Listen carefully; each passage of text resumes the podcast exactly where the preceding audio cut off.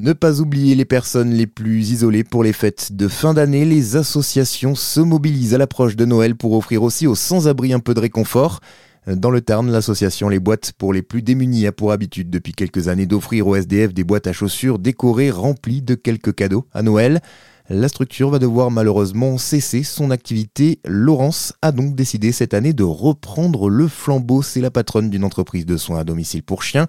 Et c'est donc tout naturellement qu'elle a décidé de recentrer cette année l'action sur les chiens de SDF. Je suis sensibilisée complètement. Euh, j'étais anciennement euh, donc une toiletteuse à, domicile et j'ai aussi euh, bénévolement, j'ai intervenu dans un gros centre où il y a des SDF, viennent prendre une, douche, ou ils viennent prendre un petit déjeuner, et il y avait un petit coin pour les chiens.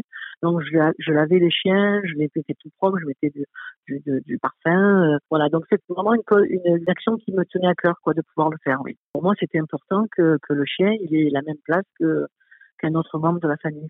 C'est important dans cette magie de Noël euh, de ne pas les oublier. C'est vraiment une boîte à chaussures que tout le monde a chez soi. Quoi, hein. vraiment, on la décore avec comme si c'était un paquet qu'on allait offrir à, un membre de sa famille en fait. Et on, à l'intérieur, on met un joli plaid, on met euh, un jouet euh, pour chien, on met des gourmandises. Si vous la faites avec euh, un enfant, c'est bien de mettre rajouter un dessin, de mettre une carte de Noël. Ça fera toujours plaisir au SDF d'avoir autre chose que pour le chien. Je pense que ça, ça apportera du sourire, j'espère.